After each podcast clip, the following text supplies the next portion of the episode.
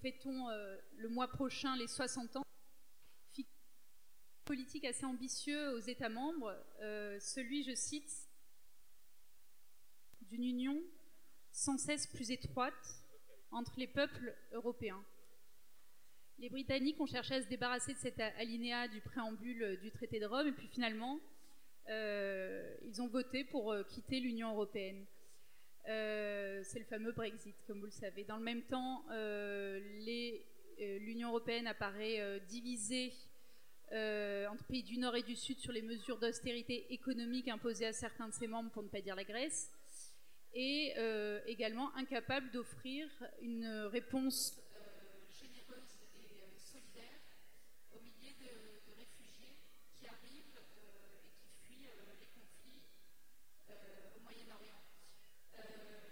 ultime, dernier coup de semonce, c'est non des moindres, l'Union européenne est en train de perdre un de ses alliés historiques, les États-Unis, et se trouve pris en, entre, en tenaille entre le nouveau président américain Donald Trump le président russe Vladimir Poutine, qui semble souhaiter sa disparition.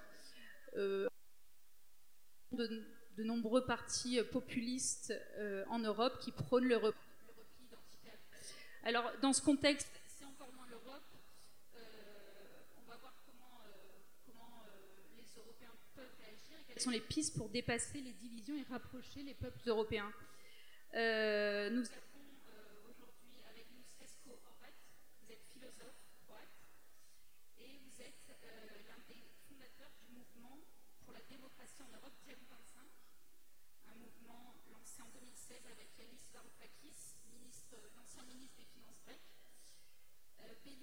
vous êtes directeur de recherche à l'IRIS, l'Institut de Relations internationales et stratégiques, et professeur à Sciences Po. Patrick Boucheron, on vous connaît, vous êtes historien, professeur au Collège de France et spécialiste du Moyen-Âge et de la Renaissance. Je tiens à préciser, vous avez accepté assez gentiment de, euh, remplacer au pied levé le philosophe Étienne Valida, qui s'excuse mais qui ne peut pas être avec nous ce soir. Alors peut-être une première question, euh,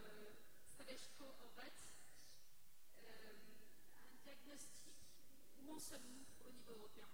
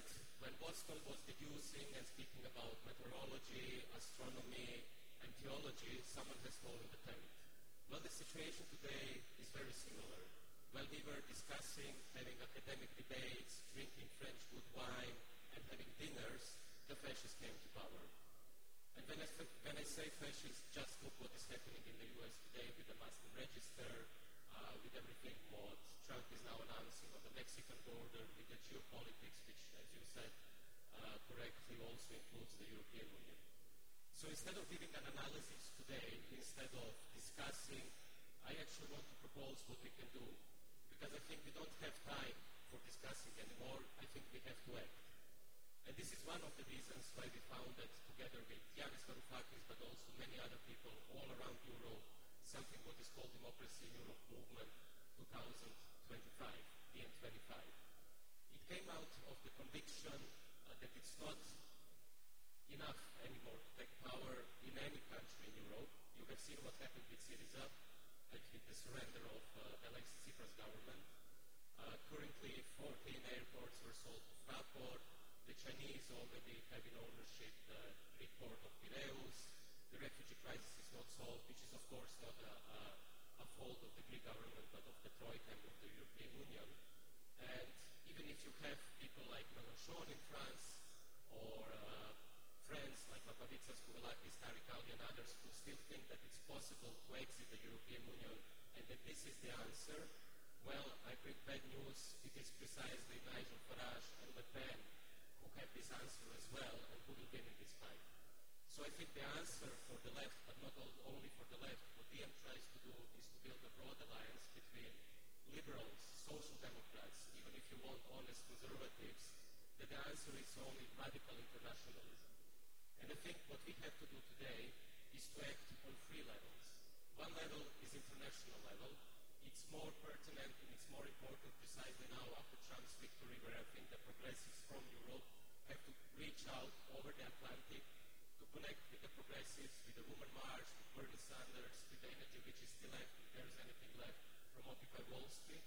This is the international level, where I think also the Brits and the French have to work together. Periphery of the European, European Union, where I come from, has to work together with the center. And this is the level of internationalism. Because there is no socialism in one country. Although some of the leftists still believe it's possible, like Mélenchon, for instance. The other level is, of course, the national level, which means that, yes, we have to construct, construct and build new political parties wherever possible, but we have to reject the idea, we have to get rid of the illusion that it's possible to take power in one country and take back the, the national sovereignty. With Syriza, we have seen it's not possible. And the other level, the third level, which is very important for us, is the municipal level, where we come to France as well, which is the level of something what we call the network of rebel cities. You have Barcelona, probably some of you have heard what the government of uh, Ada Colau is doing there, uh, not only fighting evictions at big banks, not only providing shelter for refugees, but also fighting big Silicon Valley companies like Uber or Airbnb. You have the city of Naples as well, and you have cooperatives all over Spain, Catalonia, where you have more than 600 cooperatives, uh, which even founded a digital currency, which is pretty different than Bitcoin. Uh, so, international level, national level, and municipal level.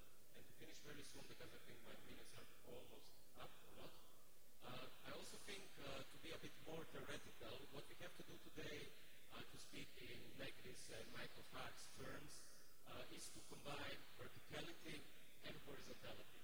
You have seen with Louis Debout in France, which I supported and I still support, that it's not enough to occupy a square, it's not enough to occupy Puerta del Sol, it's not enough to occupy Park or Syntagma Square or Place de la République, because the crucial question is, what do you do the day after?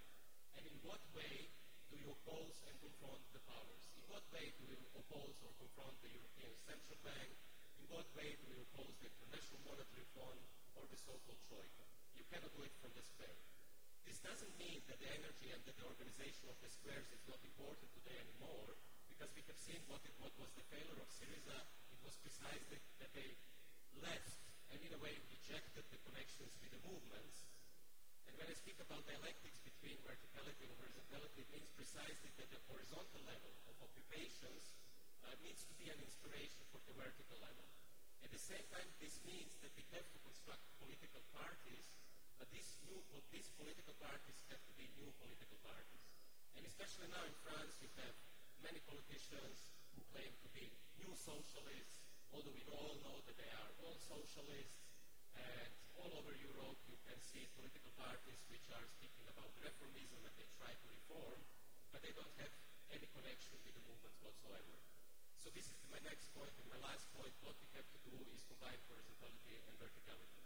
And to finish, what we have seen with Brexit and Trump, and what we can see today as well, this is a bubble.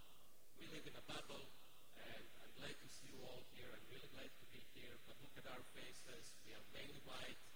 Uh, we don't belong to the working class, and precisely the working class voted for Brexit and they voted for Trump, and I think it's a big failure of the left, of the social democrats, of the so-called socialists, who didn't succeed to convince the working class that it is precisely us who are able to offer new jobs, offer investment, social security.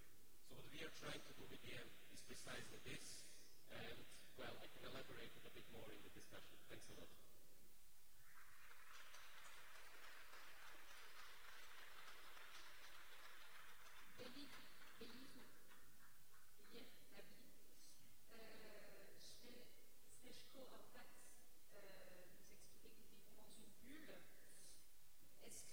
Euh, comment plus précisément la France s'inscrit-elle aujourd'hui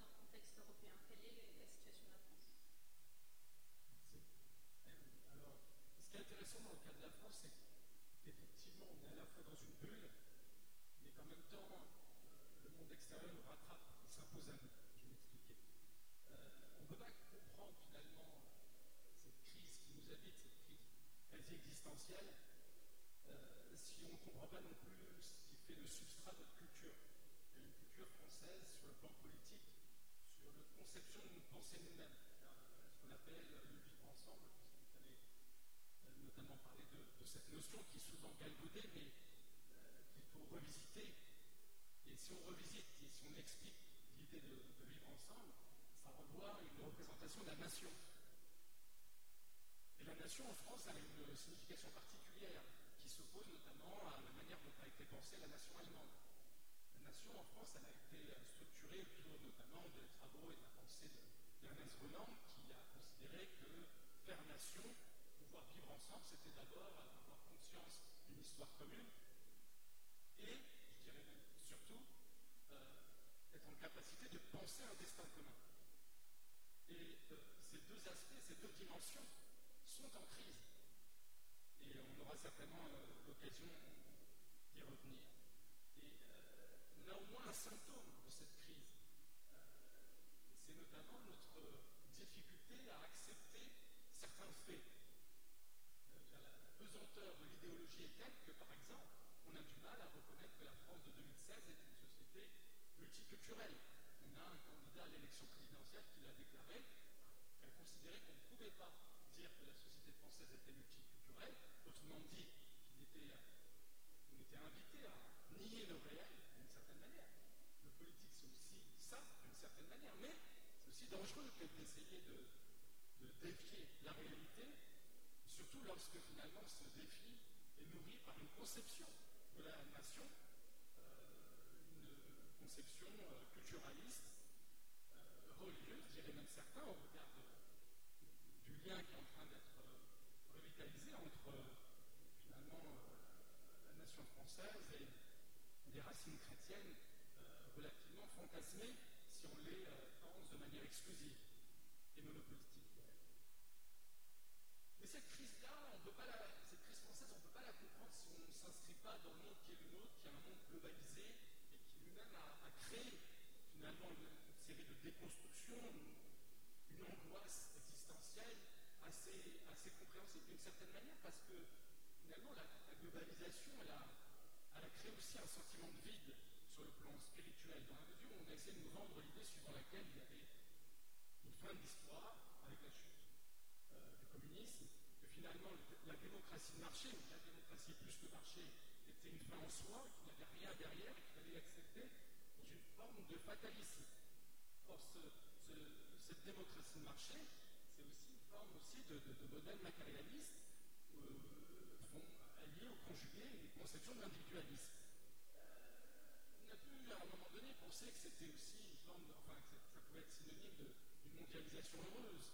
Sauf que voilà, nous ne sommes pas que des êtres matérialistes, on a, est aussi des animaux sociaux, on a besoin de relations avec l'autre, on a besoin d'une forme de spiritualité, on a, aussi besoin d'avoir des convictions, des idées, et de ce côté-là, euh, les Français en particulier, et euh, les citoyens du monde en général, sont confrontés à une forme d'insatisfaction fondamentale. Ce qui peut aussi euh, expliquer l'engagement de certains dans, dans des impasses idéologiques.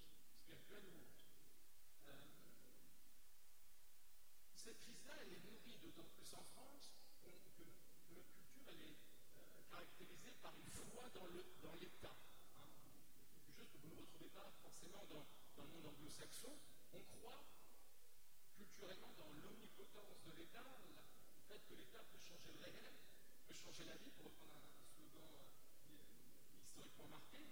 Euh, et cette foi-là, elle a été déconstruite, elle a été remise en cause par une, globalisation qui a remis en cause euh, les frontières nationales et euh, remis en cause finalement la puissance publique, la faculté pour l'État d'imposer sa volonté, y compris à l'égard d'acteurs privés, euh, qu'il s'agisse de sociétés multinationales, de banques et autres.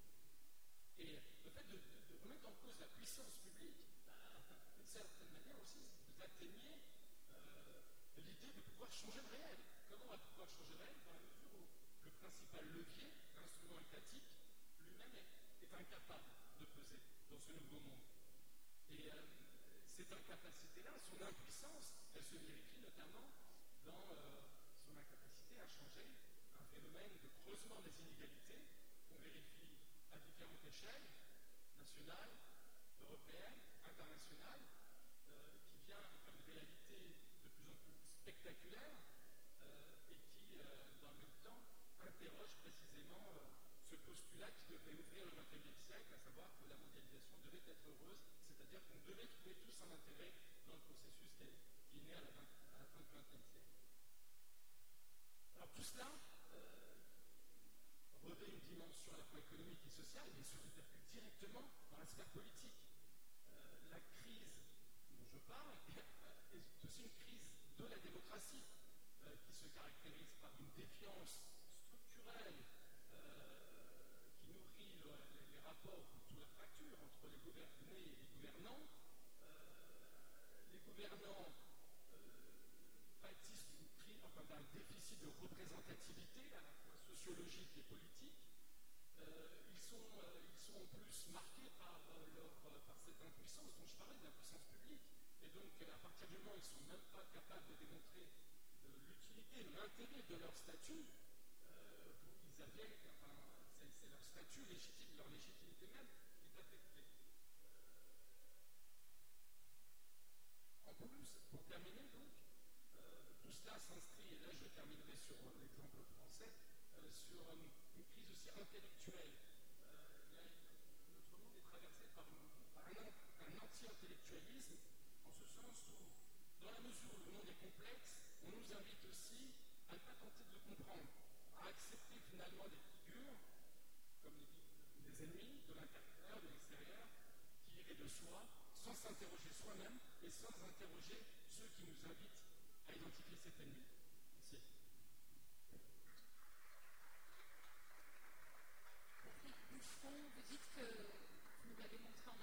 Que fondamentalement il n'y a pas de question nouvelle qui se pose à l'humanité.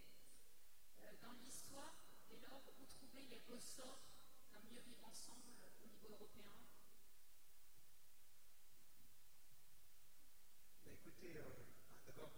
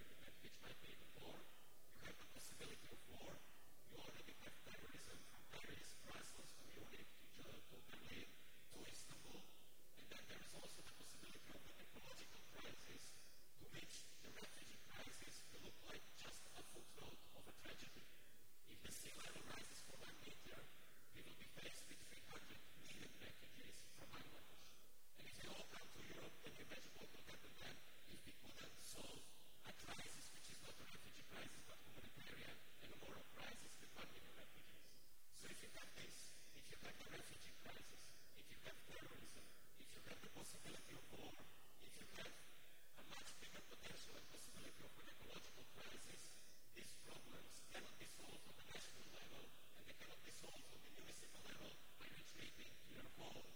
community, by which doesn't exist in the of capitalism, of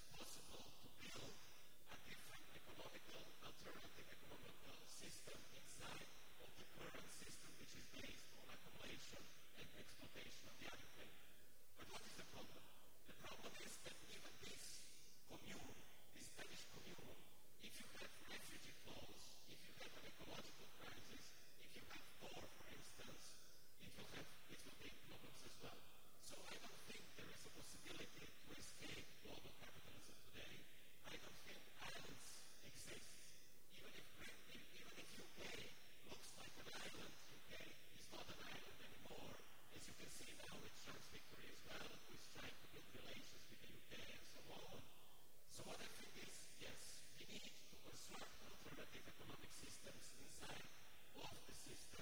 It has to be the change which we wanted to see, which was a very famous slogan of the Wall Street movement. Also in today you have uh, solidarity kitchens, solidarity uh, hospitals, you have solidarity markets, the so-called potato movements.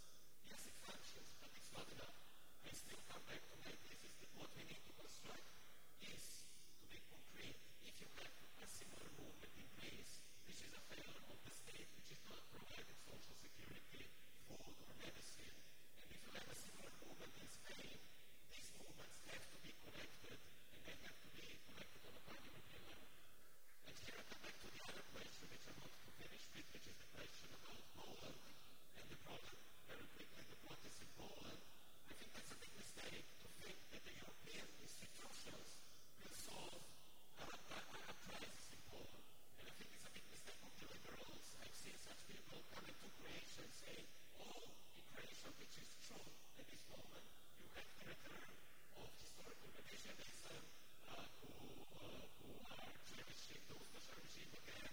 You have uh, proto-fascists coming to power, and the European institutions should do something.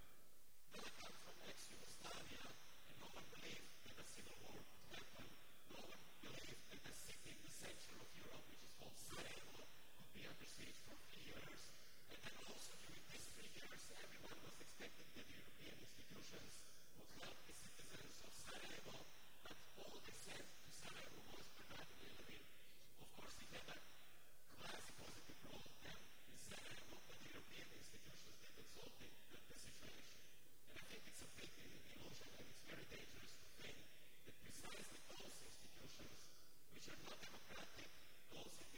institutions which are humanistic, those institutions which implement financial capitalism, they barely solve the, the, the, the problems of the periphery.